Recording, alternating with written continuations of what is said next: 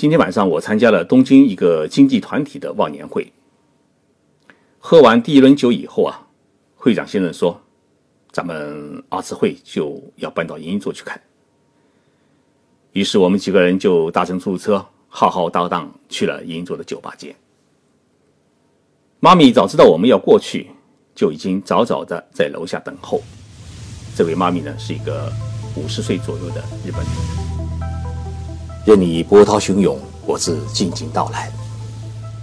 静说日本，冷静才能说出真相。我是徐宁波，在东京给各位讲述日本故事。到了周末时间，今天我们来说一个轻松的话题，讲一讲日本的酒吧文化和吧女们必须遵守的几条铁规则。大家知道，亚洲最大的红灯区是在东京的歌舞伎町。那么，亚洲最大的酒吧街在哪里？估计没有几个人能够回答出来。我得告诉你，在东京的银座。如果你有机会在夜色降临时离开东京银座大道往西侧的街区走，你会看到一排排楼上挂着密密麻麻的小招牌。其实，每一个招牌就是一家酒吧。换言之，一栋楼里面如果有三十个房间的话，就意味着有三十间酒吧，那么整整两条街，到底有多少家酒吧？少说也有三千家。一些朋友到东京转了一圈以后啊，发现日本的女孩子并没有原先想象的那么漂亮。我得告诉你，日本漂亮的女人啊，都是待在家里的，要不就是出现在晚上。如果你晚上有腿力的话呢？可以在靠近银座的新桥火车站的检票口站上半个小时，绝对会让你看得眼花缭乱。因为走出车站的美女比例绝对超过百分之五十，因为美女们开始上夜班了。在我们中国人的印象当中啊，酒吧就是一群男女站在吧台前或坐在小转椅上翘着屁股喝啤酒的地方。但是日本不同。酒吧是女人陪着男人喝酒聊天的地方，是一个介于色与不色之间的休闲场所。日本人过新年过的是元旦，因此进入十二月份便是进入了迎新年的时期。每一家公司或者机关机构团体，无论大小，一般都要过年前举行一次忘年会。公司的老总、上司们请员工聚餐喝酒，让大家忘却一年的疲惫辛劳，类似于中国公司的年夜饭。今天晚上我参加了东京一个经济团体的忘年会。喝完第一轮酒以后啊，会长先生说：“咱们二次会就要搬到银座去看。”于是我们几个人就搭乘出租车，浩浩荡荡去了银座的酒吧街。妈咪早知道我们要过去，就已经早早的在楼下等候。这位妈咪呢，是一个五十岁左右的日本女人，一身和服，十分的得体，看得出在年轻时她长得十分的标致。银座的酒吧分为两种，一种叫斯纳格，也就是小酒吧；一种叫 club，叫俱乐部。它的规模呢稍微大了一点，但是无论是服务内容还是规模，与上海那种上下五层、拥有几百名小姐的夜总会相比，那绝对是小巫见大巫。妈咪开的酒吧属于俱乐部的规模，里面可以容纳二十多位客人。当我们进屋时，已经有小姐在门口等候，替我们脱外套和存包，并把我们引领到一张小桌子前坐下。然后拿出一瓶威士忌，然后加上冰块，加上水，就开始干杯。店里除了妈咪和两位酒保之外，还有五位小姐，都是日本人。当妈咪听说我是中国人时，她也挺兴奋，开头就问我一句话：“北京的 PM 二点五瓦是我呢？天门就话马达米耶马斯嘎。”他是在问我，北京的雾霾好大，天安门城楼还看得见吗？人们都说银座的妈妈从来只看男人不看报纸，但是对于雾霾的消息倒还是挺关心。一说雾霾啊，心情就一定不怎么好，所以我先请大家听一段日本的歌曲，叫《骗酒恋》。翻译成中文的话就是“单相思酒”，这是日本酒吧里最受欢迎的歌曲之一。大家要好好猜猜歌手是谁。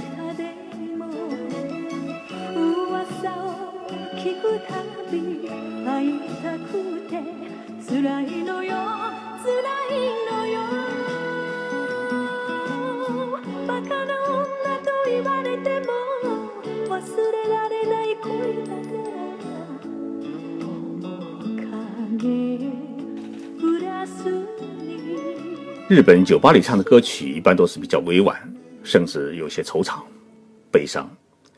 这一曲《骗酒恋》也是一样，他描述了一位酒吧女爱上一位客人，但是又不好开口，只能偷偷地对着镜子独自落泪。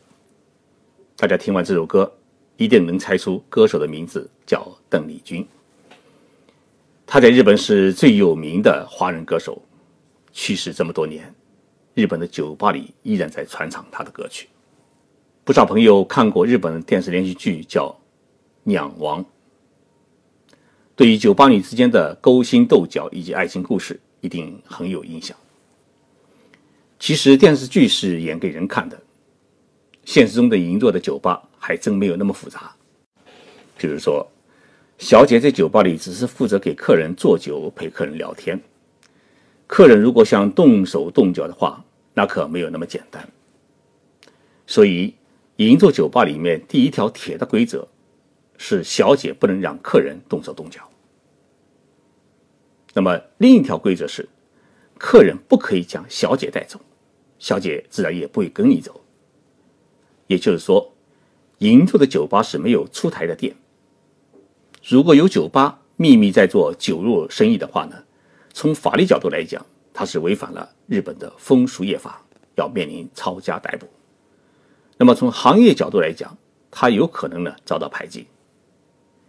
当然，小姐与客人之间也并不是没有故事，但是约会呢是必须在上班时间之外进行。当年日本首相田中角荣爱上一位酒吧小姐，还让人家生了孩子，他最后呢秘密纳为外室，这也是一个传奇故事。在酒吧里喝酒的话题啊，大多是社会新闻或者与风月有关的故事。能够一起聊政治话题的小姐还真是不多。银座酒吧的小姐们大多数并不是职业吧女，有一半呢是普通的公司的白领。陪我们喝酒的两位小姐都是夜里兼职的公司职员。他们跟我聊安倍首相。说安倍首相人看上去啊，他并不怎么凶悍，但是这一年下来啊，总是感觉到他是在跟周边的国家吵架，而且吵个没完。在安倍经济学的努力下，企业的利润确实出现了增加，但是公司都不愿意给员工加工资，因为大家知道，这些利润都是因为日元贬值之后获得的外汇利润，而不是实际的产业利润。那么。万一一日元一升值，这种利润说没就没了。所以各公司呢都把钱存了起来做战备粮。但是安倍首相呢一直在逼迫企业加薪，那不加薪的话呢，市场消费就抬升不起来。所以现在的日本企业啊都是在跟安倍首相做迷藏。我听了这两位小姐的话以后啊，发现这两位小姐还真有观察力。一了解，两人都还是名牌大学的毕业生，为了多挣一点钱，晚上就到酒吧里打工。东京人把歌舞伎町呢称作是下里巴人，而把银座的酒吧街呢，哎称作为洋葱白雪。酒吧原本是男人喝酒的地方，日本人把欧美的这种酒吧文化引进以后啊，它增加了日本古代女人陪酒陪唱的这种传统的元素，创造出了。独自的日本的酒吧文化，银座呢便是这一种酒吧文化最好的示范地。离开酒吧的时候，天下起了小雨，刚好是圣诞夜，街头挂满了彩灯。妈咪和小姐们下楼来送行，小姐们都穿着连衣裙，瑟瑟发抖，但是她们依然在海风细雨中目送我们离去。这也是银座的一条铁规则：再冷也必须把客人送上车，目送客人离去。所谓诚心才能换来回头客。酒吧是一种文化，而巴女也是一种职业。日本的酒吧，并没有我们想象的那么色。各位朋友，又到和大家说一声再见的时候。多少年前啊，我浙江老家有一位大诗人叫徐志摩。他在离开日本时写了一首诗送给一位日本女友。这首诗是这样写的：“最是那一低头的温柔，像一朵水莲花不生凉风的娇羞。道一声珍重，道一声珍重。那一声珍重里有蜜甜的忧愁。”撒由那拉，我们下一集再见。